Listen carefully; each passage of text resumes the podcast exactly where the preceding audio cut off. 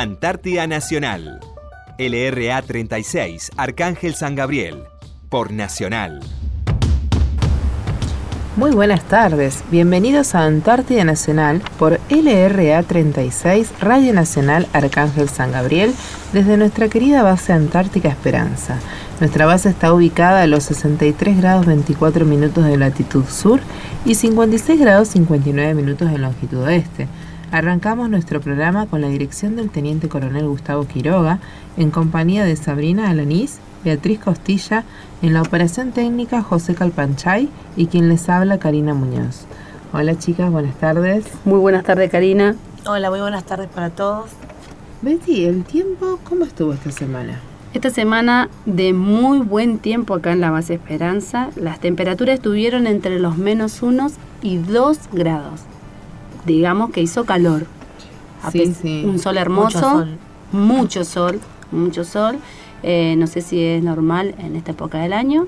Así que mucho viento, mucho viento. Tuvimos que, que, eh, recorrer la base o salir a- a- afuera de, sí, el en compañía. Viento, el viento nos complica muchísimo trasladarnos a nuestros lugares de trabajo. Para llevar a los niños a la escuela tenemos que ponernos los grampones.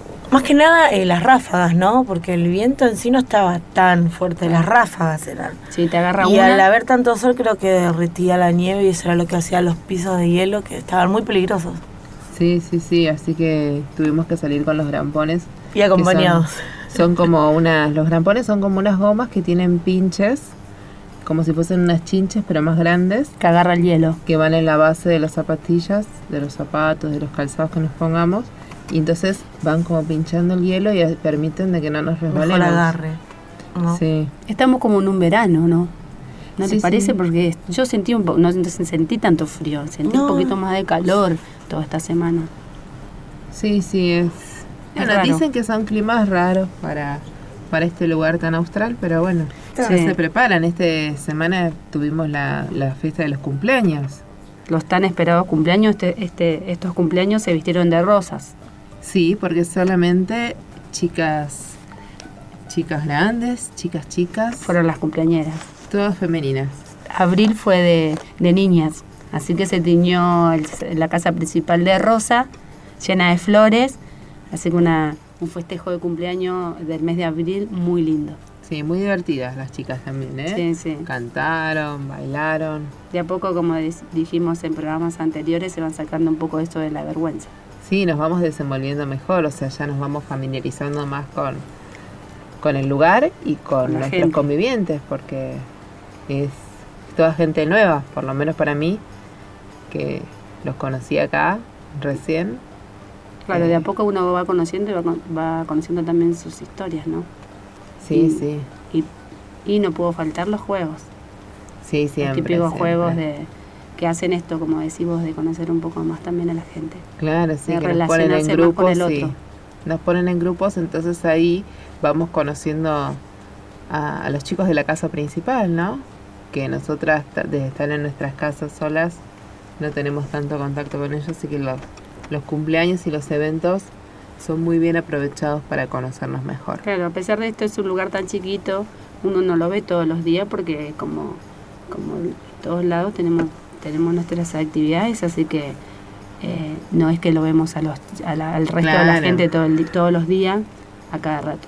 Más Sí, igualmente calculo que ellos, por más que vivan en la misma casa, tampoco se juntan todos para almorzar todos los días. Es como que cada uno está en su trabajo y depende de las, las adversidades actividades. del día, van llegando en distintos tiempos para almorzar. Así que nos juntamos los fines de semana. Así es. Y, y bueno, y entre el clima y las vivencias de la semana, en nuestra recorrida cerca del puerto, por donde es el ingreso a Base Esperanza, Sí, donde, donde todos los barcos que llegan y desembarcan entran por ahí, es un puerto que se llama el Puerto Moro. Puerto Moro, sí. Sí. Bueno, y muy cerca de ahí encontré una choza de los suecos. Y me quedé con la curiosidad, ¿no? De, de la choza esta de los suecos que vi. Y estuve averiguando un poco de historia antártica. Y encontré que en febrero de 1902, el sueco doctor Otto Nordenholm, al frente de la expedición sueca, que tenía finalidades de llegar al Polo Sur con el buque Antártic, fue dejado en Cerro Nevado junto a cinco compañeros. Así es, Cari. Lo que dicen es esto, que esta expedición llega a Cerro Nevado, donde era, donde era la misión, por así decirlo, y este buque, el Antártic, regresa a Ushuaia una vez que los deja a estos, a estos expedicionarios, ¿no? Y luego regresa a Ushuaia y luego a Islas Malvinas, donde esperaría ahí todo un año y recién a fin de año volvería a buscarlos a estos, a estos expedicionarios, ¿no? Después de su larga invernada. Junto a ellos, cuando vuelve, también viene otro geólogo, el doctor Johan Anderson, que viene de Suecia y se agrega a la tripulación, ¿no? Claro, y ahí es cuando ellos regresan, ¿no? A buscar al primer grupo. A fin de año es cuando navegan durante 10 días en aguas repletas de témpanos. Por eso el 7 de diciembre el capitán se encuentra nuevamente en la boca del estrecho que hoy lleva el nombre de la nave, Antarctic. Y bueno, se ve con esto de, que está totalmente cerrado y las posibilidades de apresamiento y destrozo de esa nave eran inminentes. Eh, la lucha en el, en, el hielo, el frío y los témpanos. Por eso el 9 de diciembre cuentan que Anderson en su diario dice, las posibilidades de llegar a la estación invernal son cada vez menores. Debemos pensar en la posibilidad de llegar por tierra a Cerro Nevado partiendo desde el estrecho. Sí, exacto. Esto de, de, que el buque no avanzaba eran eh, las presunciones de este Anderson que decía que iban a tener que llegar a eh, caminando, por así decirlo, por tierra, sí, a Cerro Nevada, hace que proponga Anderson al capitán del Antártico que en ese entonces era el eh, Carl Anton Larsen, desembarcar el 29 de diciembre junto al teniente Samuel Dus y al marinero Toralf Grunden en Bahía Esperanza y desde allí llegar a Cerro Nevada mientras el navío eh, podía, si es que podía avanzar en algún momento, ¿no? que los hielos le, le permitieran a, a esta nave eh, seguir avanzando y llegar a, su, a, su, a Cerro Nevado donde, donde debería rescatar a esta a la expedición de Norden Nordenholm, ¿no? Em, sí, se les venció la fecha a Anderson con sus dos acompañantes junto a Nordenholm y con sus cinco hombres debían, debieron caminar, encaminarse hasta Bahía Esperanza, donde el Antártico los recogería del 25 de febrero al 10 de marzo. Así es, esto, estos tres que salen caminando ah, hacia Sierra Nevada, and, eh, el geólogo Anderson y el marinero Toral le, le dicen al, antes de desembarcar al capitán de, del Antártico que, que si ellos eh, no llegan a ser, eh, no, si ellos llegan antes, los del Antártico, ¿no? Llegan antes a Cerro Nevada que ellos, ¿no? Deberían esperarlo ahí en Cerro Nevada entre una fecha entre el 25 de febrero al 10 de marzo. Si estos si estos tres eh, tripulantes no llegaban no llegaban, deberían salir a buscarlos. Sí. Claro, la tarea la tomaban ellos. Por eso Anderson y sus hombres dice que con un trineo pesado que ellos tenían, eh, afrontando muchas peripecias, ¿no? Hasta poder llegar a la isla Vega. Así que desde allí en más, eh, todas eran aguas abiertas. La única posibilidad que tenían era regresar a Esperanza. Allí llegaron el 13 de, enero, en vano, porque tendrían que esperar al Antártico. Así que encarnan la posibilidad de, permanecer invernando y así ocurrió. Dentro, ahí es cuando crean la, choza, esta que estamos contando. Eh, dice que es una mísera choza, precaria, que construyeron con lajas y piedras, eh, todo de acá del lugar. Comenzaron a morarla el 11 de marzo. Así que bueno, dispuestos a sobrevivir y escasos de todo, eh, imagínense las condiciones, ¿no?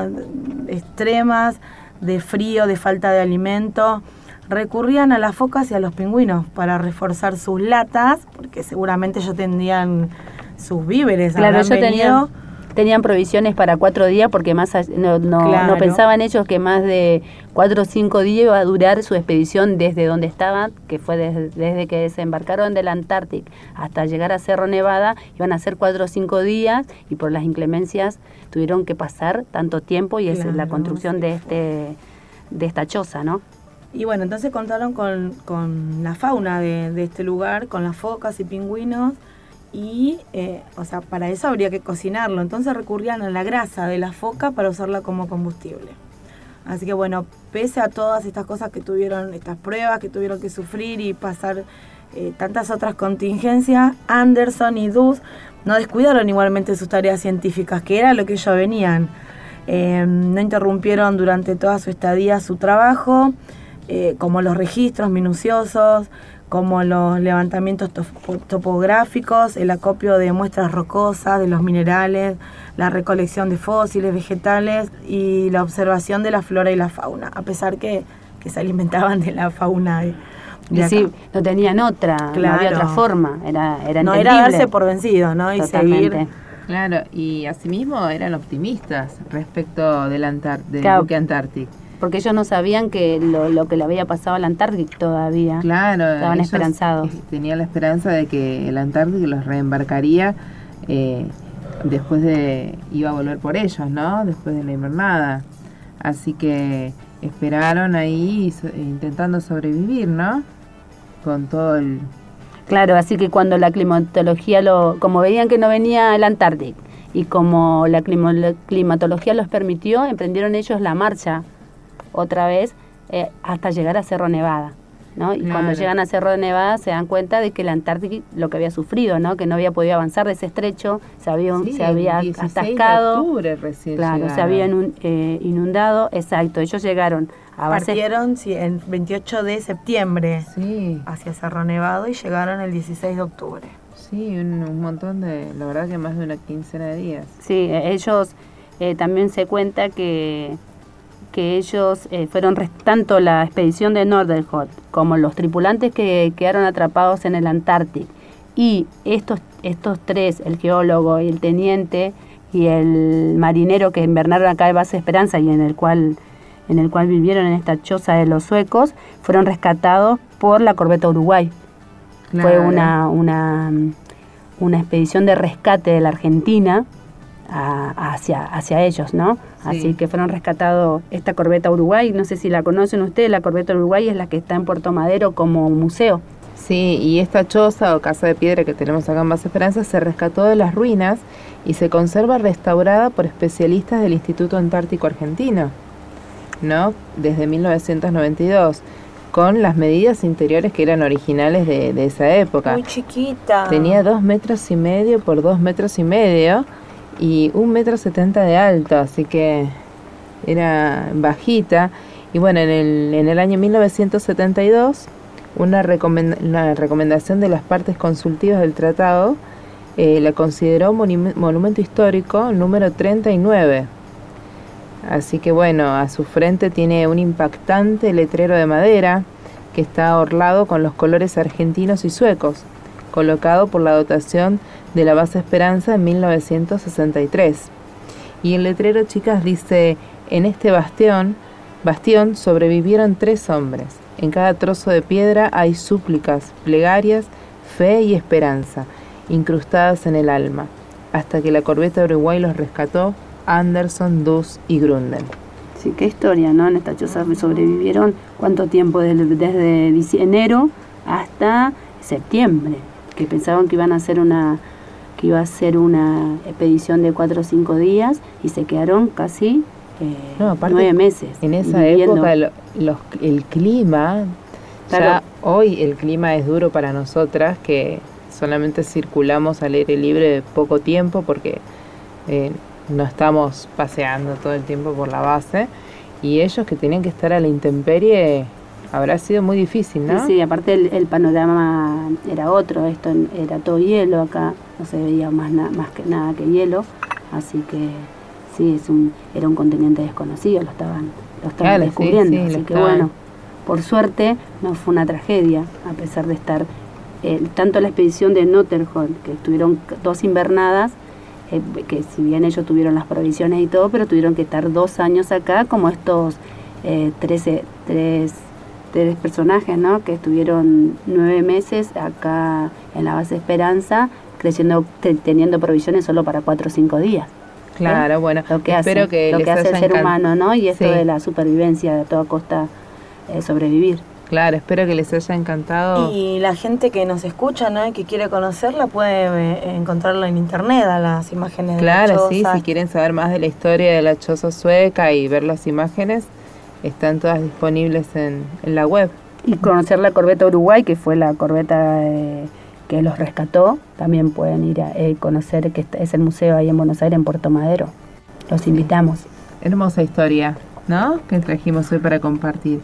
En unos instantes continuamos con la Antártida Nacional. Seguimos en Antártida Nacional. Seguimos en Antártida Nacional por LRA 36, Radio Nacional Arcángel San Gabriel. Primero de mayo se conmemora el Día Internacional del Trabajador en homenaje a los mártires de Chicago, así denominado al grupo de sindicalistas que fueron ejecutados en 1886 en Estados Unidos por realizar un reclamo laboral. Primero de mayo, una fecha muy importante para todos nosotros, así que para conmemorar este día lo- nos visita hoy el segundo jefe de la base Esperanza, el capitán Mauro Henning. Muy buenas tardes, gracias por acompañarnos. Buenas tardes, ¿cómo les va? Eh, un placer estar acá con ustedes en este día tan especial. ¿Me- ¿Nos puede contar de dónde es?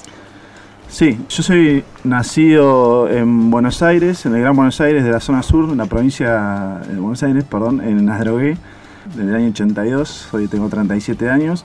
Actualmente estoy casado y tengo tres hijos. Hoy están con usted acá en la base Esperanza. Sí, ellos este año tuve la, la suerte, bueno, el año pasado en realidad, de ser designado segundo jefe de la base y pude concurrir por primera vez a la Antártida, esta vez bueno con mi familia, la anterior vez estuve ya en dos oportunidades anteriores, la primera vez fue en 2012 cuando hice el curso antártico, luego de eso inverné como oficial logístico también y segundo jefe de la base San Martín, que es la, la primera base que, tiene, que creó el ejército. Y en el año eh, 2016-17, en el verano, hice la campaña de verano en la base Petrel, que es la base conjunta, era en ese momento la primera base conjunta. Si bien ahora, en la actualidad, ya hace un año prácticamente, conformamos lo que es el Comando Conjunto Antártico, todas las bases son conjuntas. En ese momento era la única base conjunta que era integrada por personal de las tres fuerzas. ¿Esa base Petriel es- era temporaria, es permanente? Eh, claro, es una de las siete bases eh, temporales, de, de las que llamamos eh, de, de verano, que se abren solamente operan durante el verano antártico, y está, por esas casualidades, también está próxima acá a 38 kilómetros de base Esperanza, está muy cerca. Además, en esa oportunidad también haciendo un trabajo de, de logística, eh, viniendo a buscar carga que el buque había dejado en esos momentos en base Esperanza, que era de Petrel, tuve la oportunidad en un vuelo de helicóptero Bell conocer Base Esperanza ya en ese verano, que, pero estuve unas horas, así que recién este año, esta- en esta oportunidad, pude conocerla en profundidad. Claro, o sea que la conocía de vista, muy... Sí, por vista, muy- fotos y algún que otra anécdota de personal que ya había estado invernando. Eh, nos contó que fue oficial de logística de la base San Martín, Sí. ¿no? ¿Cómo, se- ¿Cómo fue esa experiencia en la base y qué particular, particularidad tiene la base de San Martín? La base San Martín tiene la particularidad de, de que es una, bueno, como ya mencioné, la- fue la primera base, creó el entonces coronel Hernán Pujato en el año 1951, se festeja el 21 de marzo su aniversario. La particularidad, desde mi punto de vista, mi, mi humilde opinión, es que, bueno, es una base que está junto a la base Belgrano 2, son las únicas dos bases que, digamos, por decirlo de una manera, están aisladas, ¿sí? Ajá. en el cual la dotación concurre a la base, se- o sea, a hacer su invernada, a relevar a la que está ya hizo el año. Y uno va con el buque, como fue el, este, en estos días que se hizo el relevo de San Martín, hace el relevo logístico y de personal de la dotación, de- dura tres días esa actividad y uno está, cuando se va al buque, está solo, está aislado prácticamente. Ahí ob- obviamente posibilidad de evacuación aérea eh, mediante Twin Otter, que hace la conexión con base Marambio. Este verano también que pasó se hizo una actividad que hace muchos años no se hacía, que era el vuelo para unir eh, Marambio base Belgrano 2, que fue con éxito. San Martín opera de la misma manera, tiene el glaciar Uspallata en proximidades de la base, lo que permite anevisaje. Por eso, digamos, eh, de la- a lo que me refiero, eh, que estamos aislados, es porque salvo alguna eh, catástrofe desde el punto de vista médico, que tenga, tengamos que evacuar a alguien, la base de San Martín, uno está solo. Posee un espíritu de cuerpo también bastante particular, o sea, eh, un sentido de pertenencia para el que el oyente que lo está escuchando. El día de hoy, o sea, lleva a que uno ahí se conozca más. En el año 2013 me tocó, la verdad que una dotación excelente, desde jefe base, el encargado que, y todos los que fueron antárticos y los que éramos nuevos. Hicimos un grupo muy lindo, también teníamos personal de la, de la DNA, dos técnicos, teníamos dos oficiales del Servicio Meteorológico Nacional, que uno de esos es el principal Ferreira, que también está invernando. Ah, el que está invernando. Claro, está invernando con nosotros actualmente, y también el sargento ayudante Osuna, que invernó su primera vez conmigo también en San Martín, que por suerte ahora también estábamos repitiendo acá y con él con su familia y yo con la mía. La verdad que se hizo un grupo muy lindo, pero eso se logra eh, en las bases chicas porque nosotros éramos 17, vuelvo a repetir, tiene un sentido de pertenencia particular, el de estar aislado, eh, estar en los momentos de alegría, en los momentos tristes, y lo único uno tiene a mano es eh, al compañero, sea superior o digamos o subalterno de uno, es termina siendo un amigo o, o como un hermano. Así que la verdad que el día de hoy es que mantenemos desde grupo de WhatsApp a reuniones periódicas, asados que hacemos en Buenos Aires o en algún lugar que pongamos en común para que, para que puedan reunirse todos. En la mayoría estamos destinados en Buenos Aires de esa dotación. Tenemos gente en Córdoba, tenemos gente en Corrientes, en mecánico de instalaciones. Eh, justo le hicimos en programas anteriores una entrevista al jefe saliente de la base San Martín y destacó esta característica de la base, el, sentido de pertenencia, lo de la camaradería, así que se ve que es propio de la base, no más allá de, del personal que toque. Sí, es una base que es muy, eh, hablando con gente que estuvo, yo la única base que no conozco hasta el momento en la Antártida es Belgrano 2, pero hablando con la gente años, ¿no? hace años, muchos años atrás, sí, San Martín tiene, aparte de ser la histórica como es conocida, es muy cálida en su construcción. Es una base que el interior está hecho en madera, está todo bien, muy bien mantenido, eh, se le hace digamos, el mantenimiento todos los años, es, es hermosa la base, la verdad que es muy linda es un islote que, que tiene ah, en espaldas, decíamos, está en contacto permanente con el mar de Benninghausen y tiene un glaciar, que hay la unión con ese islote, con el glaciar, es un puente de montaña, decimos nosotros, de tres hilos, de, cables de acero, que es lo que une, debe tener el ah. puente unos 50 metros aproximadamente, pero... Hemos, hemos visto fotos de, de, San Martín y, y, la, y lo que me, me sorprendió tanto, eh, o lo que más resalta en esa foto de la base, es el mar que se congela. Claro, sí. ¿O es el, mar, o, qué es? Es el mar, el mar que ah. se congela, también sumado a, digamos, a, ese sentido de pertenencia o espíritu particular que tiene la base y lo pintoresca que es, también los cambios de, que tiene la, geografía del lugar de la base hace que la que la invernada vaya pasando por distintos estadios. Entonces uno tiene un momento que tiene todo el mar congelado, puede hacer o sea, actividades de esquí, hacer patrullas con esquí de fondo, ah, con motos de nieve.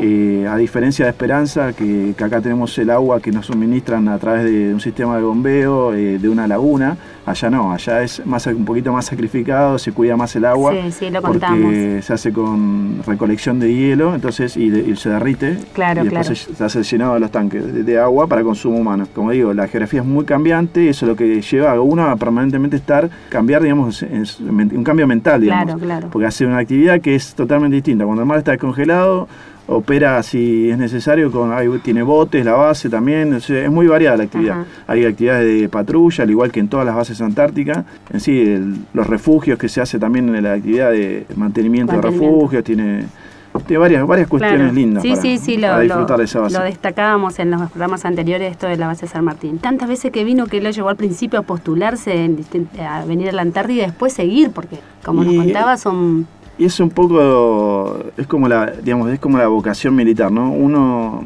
eh, a veces no tiene muchas palabras para explicar por qué elige o se inclina por alguna actividad, ¿no? Yo muchas veces me han preguntado por qué, por qué me hice militar y la verdad que es, vocación, como nosotros, o sea, cuando estamos en los institutos de formación, en el colegio militar, escuelas oficiales, uno le inculcan qué es la vocación militar. Brevemente es un llamado interior, como define que tampoco tiene una definición clara es un llamado interior que uno tiene una vocación por el servicio, así como lo tiene un médico, lo tiene, no sé, un policía, persona de seguridad, un bombero. Es similar, pero uno tiene esa vocación por la carrera de, las armas, en el caso de prepararse de toda su vida y, el país lo requiera, poder defenderlo. Eso me llevó a, en la escuela primaria, tengo el recuerdo de estar en la, escuela primaria número 3, en la localidad de Bursaco, tiene un monumento a la una réplica del Monumento a la Bandera que está en Rosario.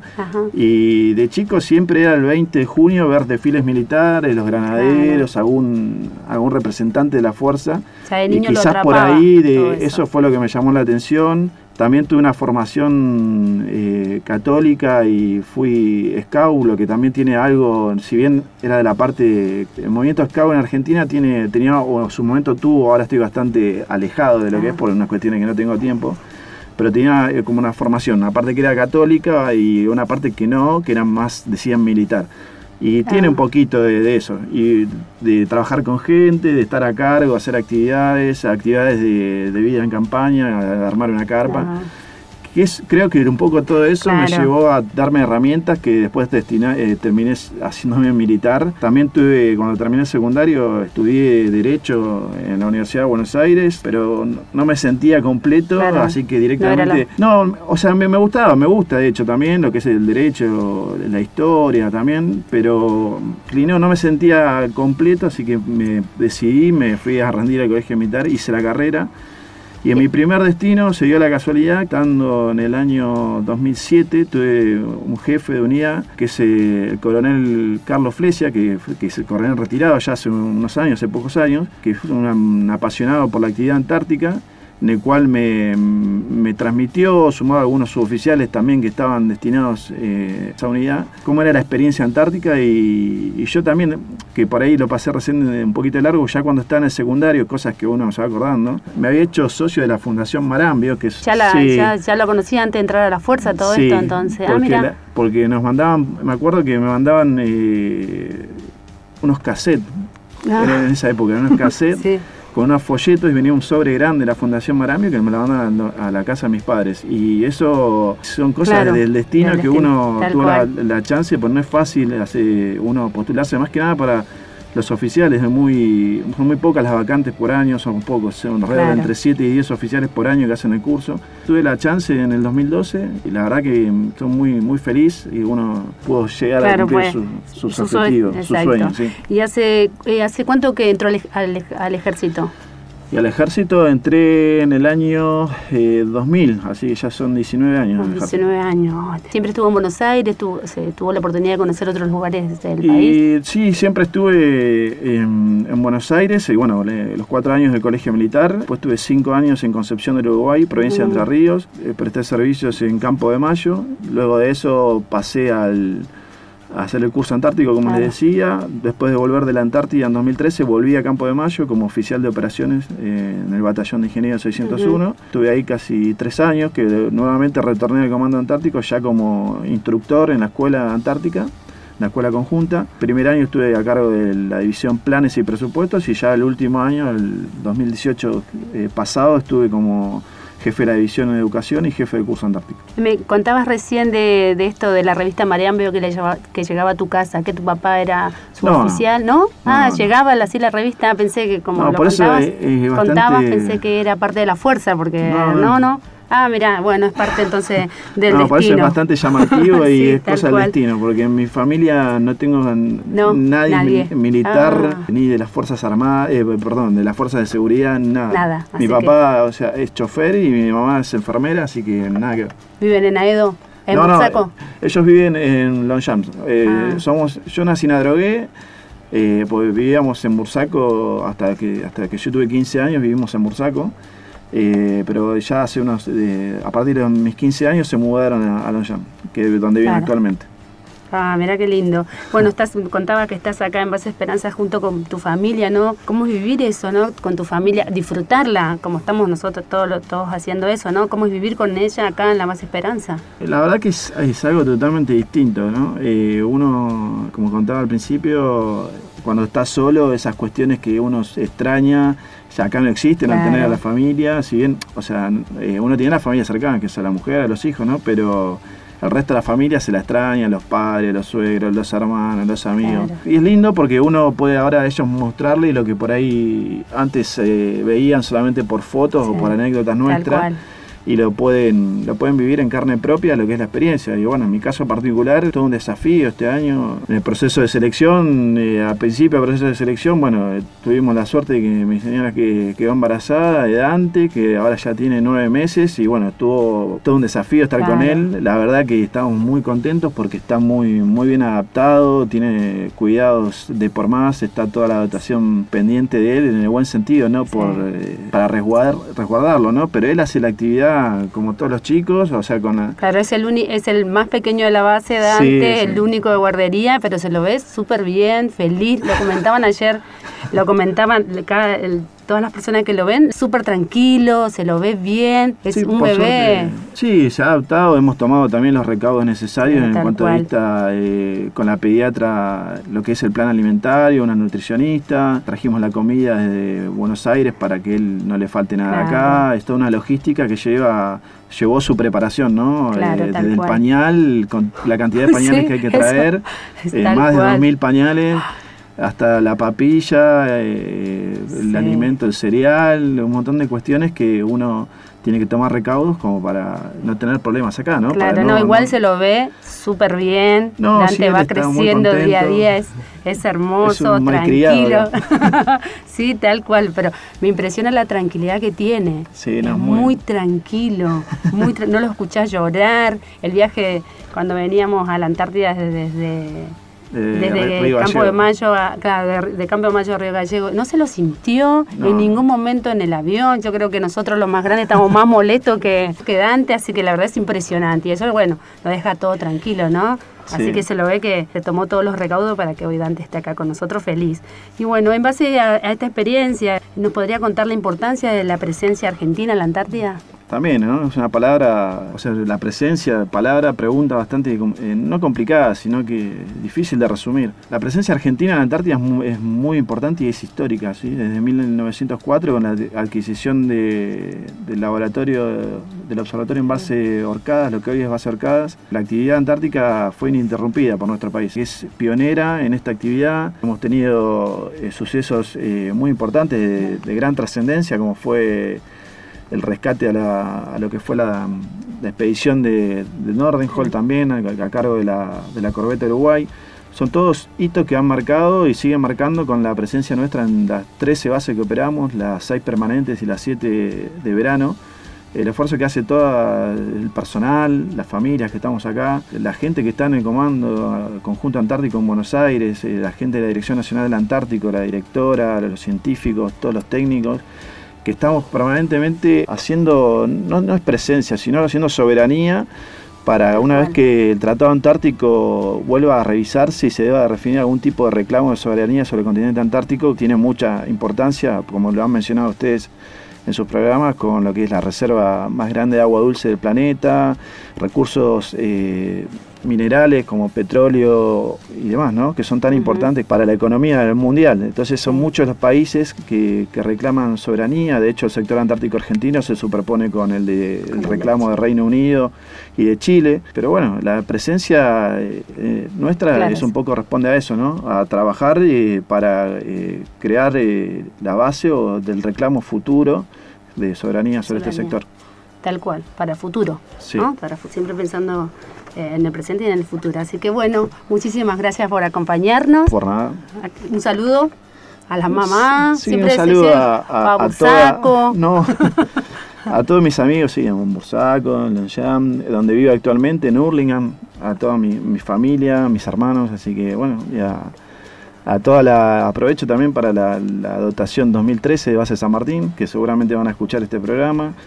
Y bueno y, al curso antártico también 2012 y a todo bueno mi, mi, querido curso antártico 2018 que tuve la suerte de estar con ellos mis 59 cursantes y bueno ahora están eh, desparramados por, por toda la Antártida. Así que para ellos también un saludo muy grande. Bueno muchísimas gracias Antártida Nacional. LRA 36, Arcángel San Gabriel. Por Nacional. Antártida Nacional. LRA 36, Arcángel San Gabriel. Por Nacional. Continuamos en Antártida Nacional por LRA 36, Radio Nacional Arcángel San Gabriel. El día 25 de abril fue el día del servicio de oficinistas, dibujantes y traductores, que es, que es una de las especialidades que tiene el ejército argentino dentro de su plan de carrera que eh, de la Escuela de Suboficiales del Ejército, que forma a los futuros suboficiales. Así que hoy nos visita eh, la sargento oficinista eh, Cecilia Lorena Almaraz. Muy buenas tardes, Cecilia. Buenas tardes, ¿qué tal? Gracias por invitarme. No, muchas gracias a vos por acompañarnos. Contanos, Cecilia, un poquito de dónde sos. Eh, bueno, soy oriunda de Salta, ciudad de Salta, capital del país de Argentina, por supuesto. Y bueno, me incorporé al ejército hace 17 años. Eh, primero ingresé como soldado, después eh, fui a la escuela Cabral eh, para ser su oficial en el 2006 y desde ahí hasta ahora, bueno, llegué hasta el grado de sargento y acá en la Antártida disfrutando. ¿En Salta que tenés familia? Mi familia es de Salta, sí, está compuesta, bueno, por mi madre, mis cuatro hermanos, somos dos mujeres y dos varones. Perdón, tres mujeres y un varón. Eh, ¿qué, te, ¿Qué te llevó a, ser soldado voluntario allá? ¿En qué año? En el 2002. Del 2002 ingresé hasta el 2006 como voluntaria y de ahí después fui a la escuela. ¿Qué te llevó a elegir la carrera militar en, en ese momento? Y, ¿Tenés, antecedentes, tu papá? No, no, no, no tengo familia militar, no, no. Eh, sí, no sé, cuando estaba en la secundaria eh, en los actos escolares y después en, el secundario, bueno, veíamos las formaciones, eh, los chicos cuando nos vestíamos en los 25 de mayo, nos hacían eh, desfilar y todo eso. Y mm, digamos que eso me, llamó la atención. Y después un par de amigos que también estaban allá como voluntarios, pero en ese momento mujeres entraban muy pocas.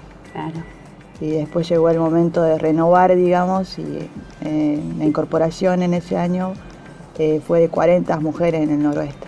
Y bueno, ahí ingresé. Ah, y después, después fuiste a la escuela a hacer, la carrera, después quisiste seguir. Claro, después hubo un plan que ibas rindiendo y a los voluntarios le daban esa oportunidad. Y bueno, y llegué, llegué hasta el 2006, sí, este, con un plan que, que se llama Artículo 11, y bueno, ahí entré hasta que después... Después que viniste a la escuela de suboficiales que está en Campo de Mayo, ¿no? Sí. Eh, que ¿De ahí volviste a Salta o te quedaste por eh, Sí, sí, volví por, volví por mm, eh, destinada ahí, volví al lugar. Generalmente los artículos 11 nos quedamos en Buenos Aires, depende de la especialidad. Claro. Oficinista, la mayoría se quedaba ahí. Pero había un par de casos que, bueno, se quedaban, volvían a las provincias. Y volví y después tuve dos años en Salta como cabo y después me salió el pase en el 2009, eh, sí, a Buenos Aires. Y ahí hasta... ¿Y ahí estuviste en Buenos Aires? Estuve en Buenos Aires, en el Campo de Mayo, cinco años, después dos años en el Estado Mayor. Y, y ahí tomaste la decisión de, de, Sí, ahí uno conoce, conoce compañeros, gente que trabaja y te comenta cómo es. Y, le comenta cosas lindas de la Antártida, como, qué es lo que hacía, todo eso. Entonces uno eh, no pierde la esperanza y empecé a averiguar los requisitos y me anoté, me salía que no, o sea que no estaba no entraba en la vacante porque mucha gente quiere entrar, muchísimas Son pocas mujeres que vienen también. Eh, más pocas mujeres. especialidad. Yo tuve la oportunidad de, trabajar donde se hacía la explotación de todos los antecedentes justo de la Antártida en una parte de personal y yo veía eh, que entraban y yo veía los requisitos, tenía que tener dos años de antigüedad en el destino, y otros requisitos más de como médicos. Y yo miraba y decía, ah, bueno, voy a cumplir, pero era mi primer año ahí, o sea que no podía hacerlo. Y siempre por cadena de comando, pero todo bien. Entonces después cuando me salió el pase, era nueve en el Estado Mayor, tampoco podía hacer la nota y esperé el otro año donde la hice. ¿Cuántas veces, cuántas veces hiciste? Tres veces. Tres veces haciendo la nota. Sí, en la tercera me llegó. Qué bueno. Ya me dio la posibilidad. Claro, y siendo soldado sabía esto de la Antártida. sí, pero soldado es como que no, no, no había incorporación todavía en, esos años, digamos. Ah. O sea, era como eh, la gente no, no, no, no, leía mucho, o sea, estaba más para trabajar, hacer trabajo ¿Y alguna misión, de, alguna misión de paz? Sí, misión de paz, sí, fue en el 2013. Em, cuando estuve en Campo de Mayo, fue muy linda experiencia también. ¿A dónde recomiendo a la gente ¿Cómo? ¿A dónde te tocó? Eh, Chipre. Ah, mira en Chipre. Y uno Seis meses. se conoce mucha gente. Lo que rescato de acá, del ejército, de todo, es que eh, uno conoce mucha gente y lo que mejor se lleva es eh, la amistad. Lo que queda, los recuerdos. la camaradería. La camaradería, cada momento hay que disfrutarlo, así sea, eh, uno dice, no, dos días, tres, igual. igual, sí. Uno, sí, uno valora un montón de cosas, eso es verdad. Y ese curso, que tuviste que hacer un curso de adaptación para venir acá, esa es la etapa polar sí, es un y todo año, eso. Sí, es un año.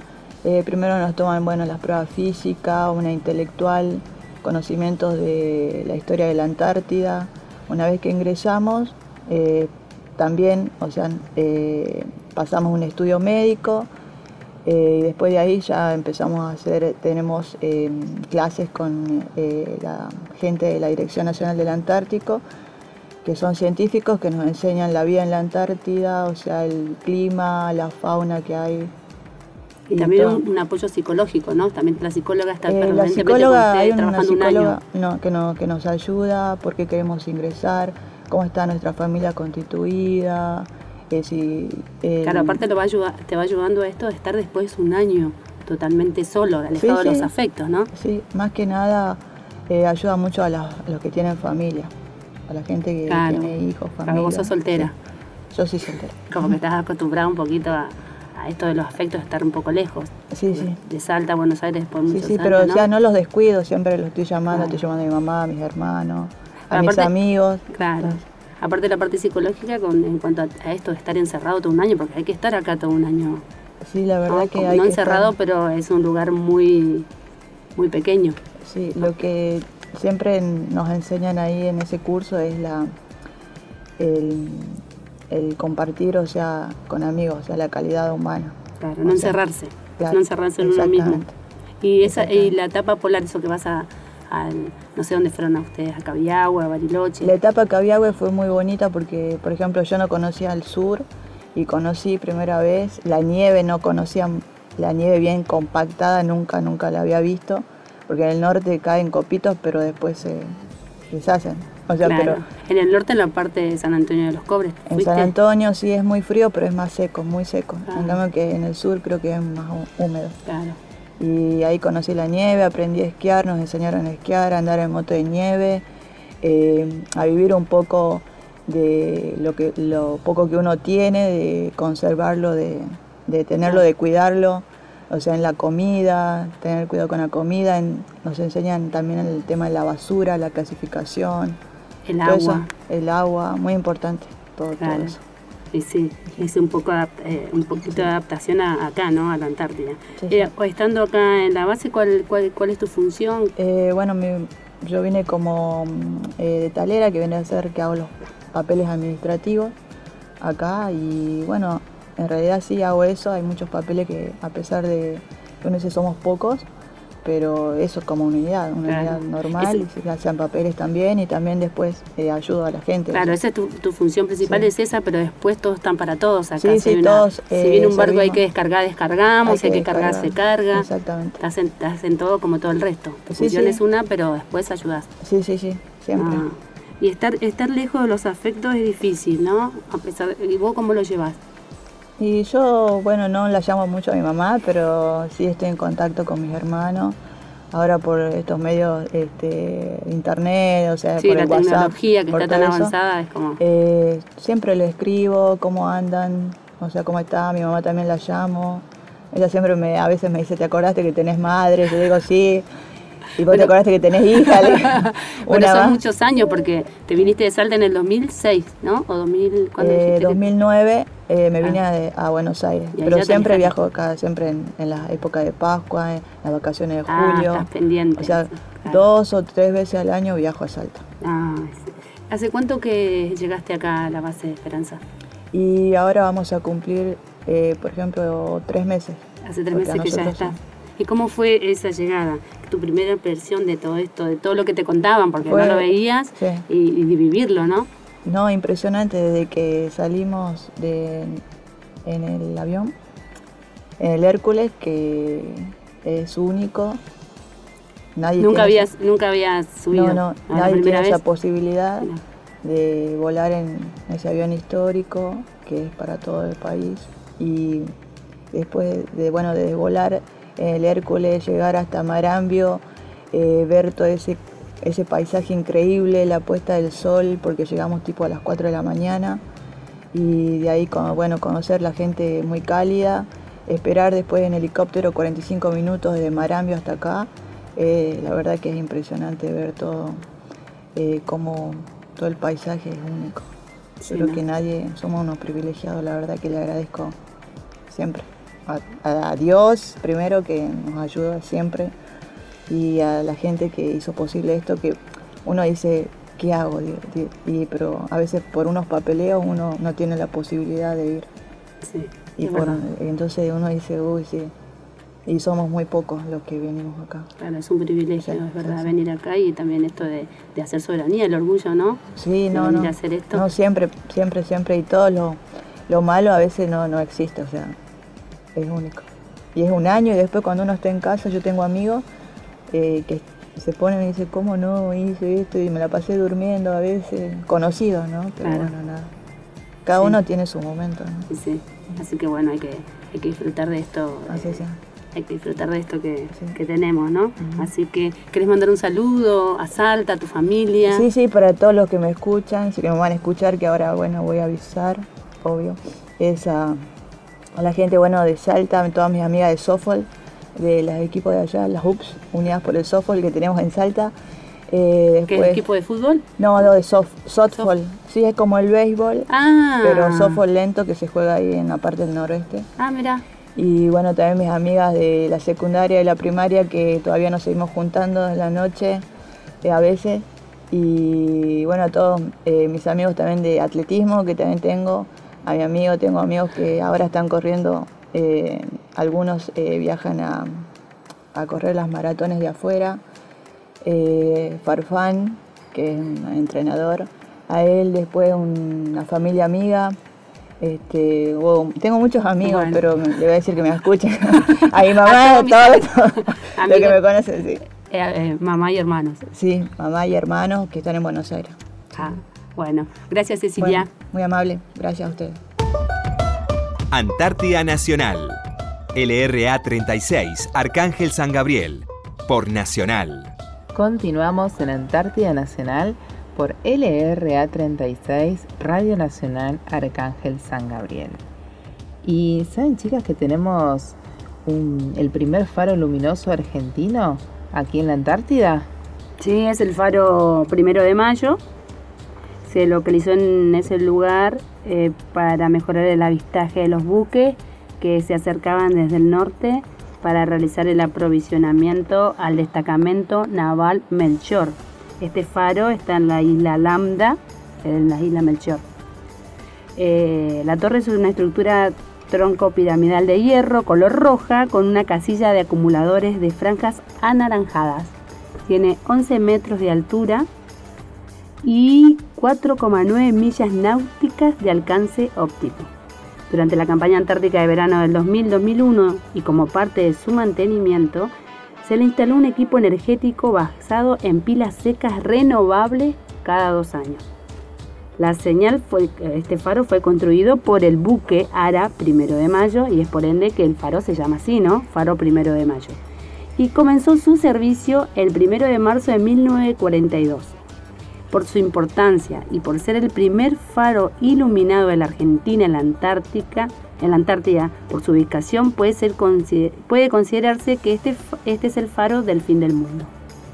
Qué hermoso, ¿no? Aparte, esto de cuidar la energía, porque tiene esas pilas que son eh, como ecológicas, serían, ¿no? Sí, son pilas, exacto, son pilas renovables. La, quien las renueva, eh, esto está a cargo de la Armada Argentina.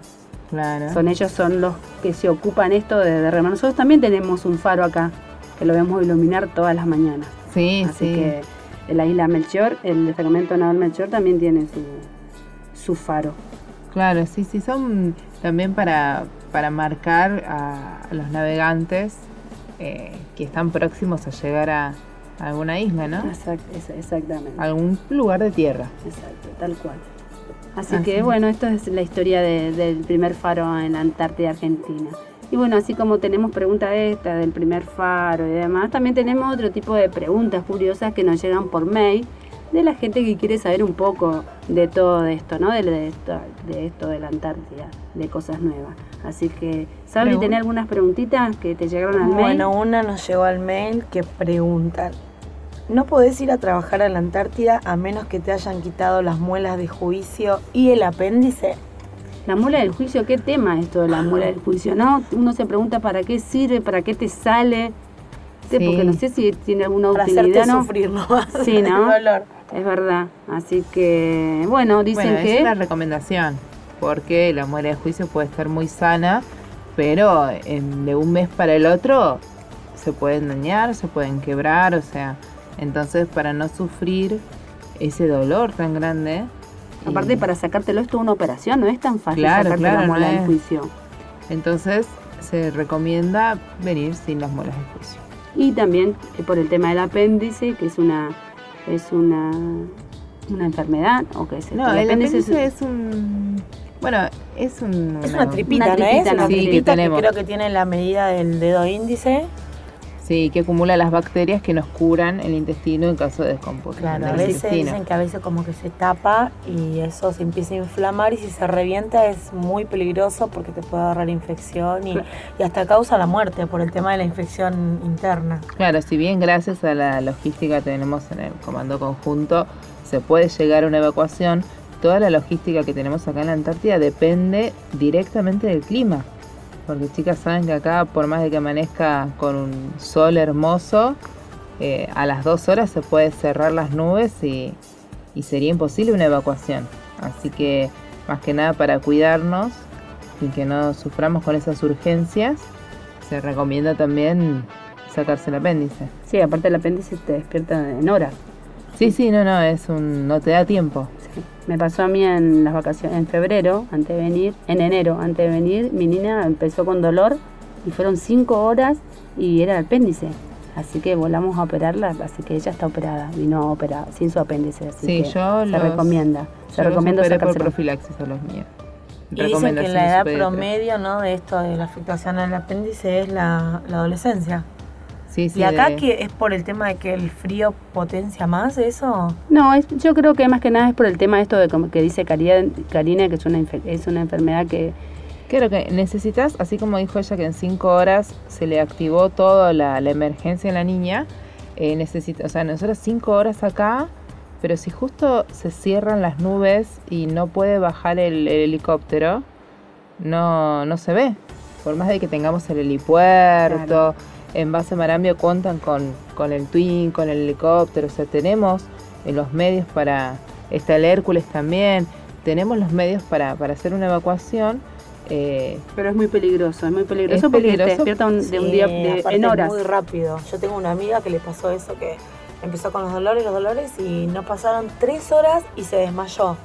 Se desmayó porque se lo reventó y era el dolor tan fuerte creo que te sube fiebre y todo en vómito, el momento, es muy Vómito, fiebre, desarreglo, sí, todo junto, todo junto, así que por eso es, el peligro de eso, más que nada, es que se recomienda así como la mola del juicio por el dolor, esto por...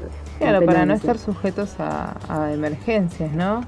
Que no, están garantizados que se puedan cumplir en el tiempo y forma que, que, necesite ser tratados de urgencia. Claro. Así, otra pregunta. Bueno, otro mail que nos llegó eh, con la pregunta es, ¿hay osos polares en la Antártida? Osos polares. Yo cuando duermo.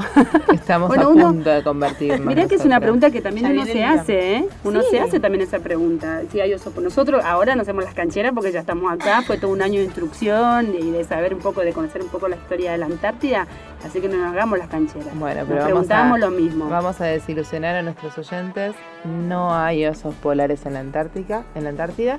Los osos polares se encuentran en el Ártico, están en el otro polo. Así que no, no lo tenemos. No tenemos, ese animalito hermoso para, para verlo. Y para correr también, porque si se te acerca seguramente ha de ser un miedo, ¿no? Semejante animalito ahí que se te aparece en lo blanco. Mientras uno no lo moleste.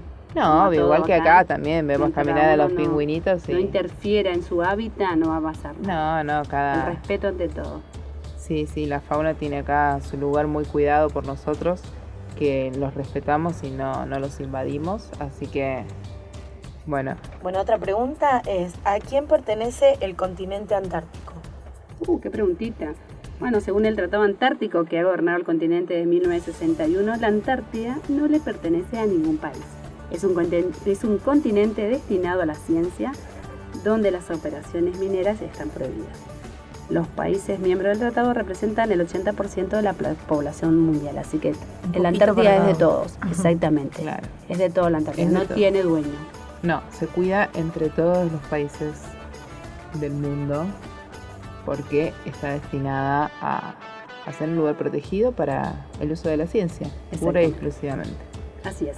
Así que no tenemos más. ¿Tenemos otra preguntita o no? No, no tenemos más. No tenemos preguntas. Bueno, esperamos más preguntitas para el próximo programa. ¿Quién, ah. nos quiere escribir? ¿Dónde nos pueden mandar las preguntas? pueden hacerlo por correo electrónico a lra36.hotmail.com por carta Radio Nacional Arcángel San Gabriel, código postal 9411, Antártida, Argentina.